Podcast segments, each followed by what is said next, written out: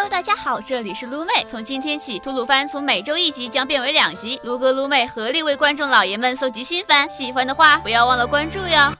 它有可爱的魔法少女，有邪恶的魔法使者，有百合啊不，有情，有绝望，有坚强，有拯救。它就是《魔法少女育成计划》。自从2011年老徐编剧的《魔法少女小圆》播出后，魔法少女这个题材便被逐渐带偏。本来代表美好与正义的低幼向魔法少女，成了儿童不宜、满屏的不带圣光的血腥画面，妥妥的要教坏小朋友啊！如果只看名字认为《魔法少女育成计划》是部少女养成番，那可就大错特错了。故事打着可爱魔法少女的幌子，用满屏的死亡场面讲述了在魔法使者黑白熊法布的诱惑下，普通小女孩成为魔法少女，并为了生存相爱相杀的故事。即使改名成为魔法少女大逃杀，也完全没有违和感。而且本作的主角们虽然是魔法少女，占据动漫大部分比例的打斗场面却是妥妥的肉搏加枪战。导演说好的魔法呢？十二集动漫，除去第一集的介绍人物以及背景，接下来的每集都在死人。十六名魔法少女在十一集的剧情中死了十四个，外加一个丘比二代法布。故事情节方面略显薄弱，没有拯救世界这样大的主题，只有为了自己的生存或者欲望，不停的杀杀杀。魔法少女的死法也是各有不同，有被掐死，有被捅死的，有一掌穿心死的，还有自己上吊死的。导演，你这样真的适合小朋友们看吗？本作虽然剧情不怎么样，但在人设。上却玩得相当六六六，出场的魔法少女有小学生、国中生、高中生、打工少女、职场白领、蕾丝边、孕妇、离异大妈，以及可爱的男孩子，涵盖面之广，只有观众想不到，没有作者写不到。我们可以忽略为啥最后小学生机智多谋的干死了孕妇白领，拿下五杀，也不说为啥孕妇和离异大妈能成为可爱的魔法少女。作者，你他妈倒是告诉我，为什么男孩子也能成为大胸肤白的小姐姐？难道这？是一个不论性别、年龄，只要信念深，只要想搞事儿，人人都能成为魔法少女的时代吗？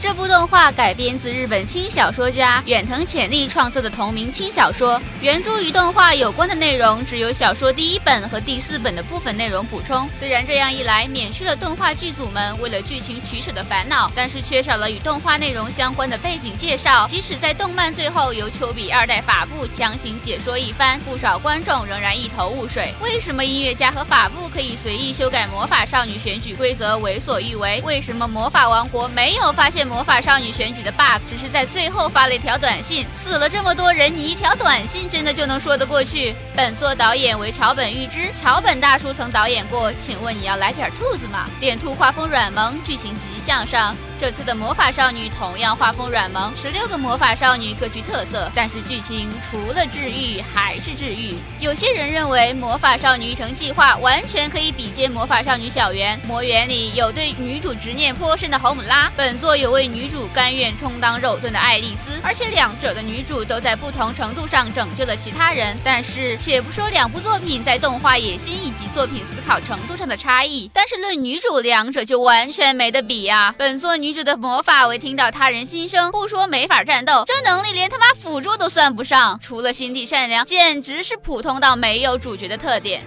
女主除了普通，还有一个特点就是克夫。和她走得近的魔法少女全死光了。前有圣少女为她保驾护航，后有爱丽丝为她付出生命，买下外挂并充当肉盾。你以为女主因为好基友们都死了，伤心过度就意外开启了外挂吗？简直不要太天真。女主除了哭泣，哭泣就是表示这世界好可怕。妈妈，我要回家，我不要成为魔法少女，简直怕死的一逼，好吗？虽然女主最后成为唯二活下来的人，但是女主还是啥也没干。全程躺赢，甚至官方也在动漫中插入吐槽。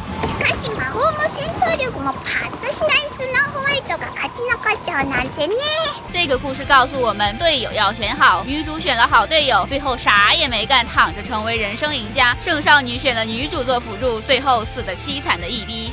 总体来说，这部片子如果不与《魔法小圆》对比，动画节奏已经相当不错，感情细节处理也感人至深。比如魔法少男圣少女对于白雪，再比如寒冬老雨和娜娜这对百合，喜欢治愈作品的观众老爷们还是可以一看的。推荐补番指数四颗星。今后吐鲁番会继续向大家推荐那些值得补番或者重温的经典作品。想收看本节目推荐动画的同学，欢迎关注鱼子酱微信公众号，并在后台回复。魔宝玉获取资源。最后，为了感谢观众老爷们对吐鲁番这个萌新节目的支持，我们每期都会有一个抽奖环节，我们将通过微博官方抽奖平台抽出幸运观众，献上一些小福利哦。本期的奖品是由次元仓送出的百变小樱魔法阵 LED 小夜灯一个，一起来召唤魔法阵，成为魔法少女吧！只需关注与子酱官微，转发本期节目视频即可参与抽奖，获奖名单将在微博公布，请观众老爷们多多留意喽。